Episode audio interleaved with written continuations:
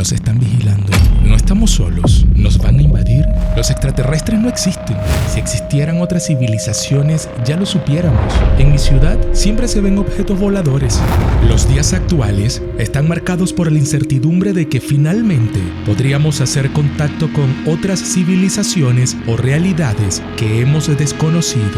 La NASA, el Pentágono, Harvard, varios centros de investigaciones y aficionados hicieron oficial la presencia de objeto volador al que algunos llamaron nave nodriza, otros le llaman Oumuamua, y que parece estar desde 2017, quizás mucho más, cerca de nosotros, enviando sondas. Pero, ¿quiénes son?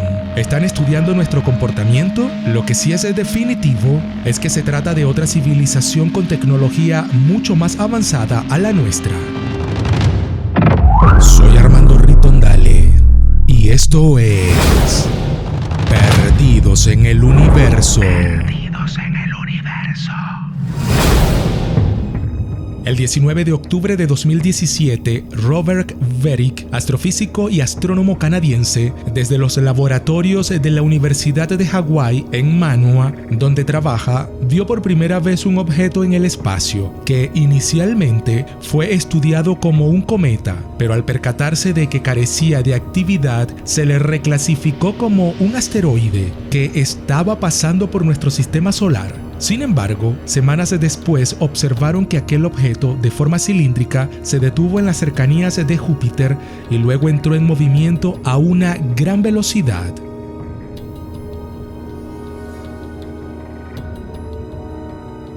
Se empezó a considerar que este sería probablemente el primer ejemplo de un objeto interestelar que nos visita que parece provenir aproximadamente de la dirección de la estrella Vega en la constelación de Lira. Entre el debate si se trataba de un asteroide, un cometa, un gran meteorito o una nave nodriza, llegaron a la conclusión que este objeto volador definitivamente no provenía de nuestro sistema solar, que viene de otro lugar y que estaba ahí observando. Lo bautizaron como Uno Primero Oumuamua, uno primero por tratarse oficialmente del primero en su categoría, y Oumuamua, que significa primer mensajero distante en hawaiano.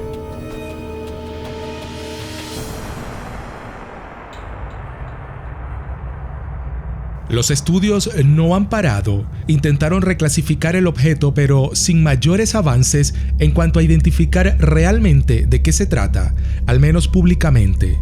Existe una remota posibilidad de que una nave espacial nodriza de origen extraterrestre esté enviando pequeñas sondas para explorar los planetas de nuestro sistema solar entre ellos el planeta Tierra, según sugiere en un borrador firmado por un astrónomo de la Universidad de Harvard y el jefe de la oficina del Departamento de Defensa de Estados Unidos, puntualmente Abraham Loeb y Sean Kirkpatrick. El contenido filtrado plantea que se analiza la existencia de una gigantesca nave nodriza extraterrestre que atravesaría el espacio emitiendo sondas de estudio y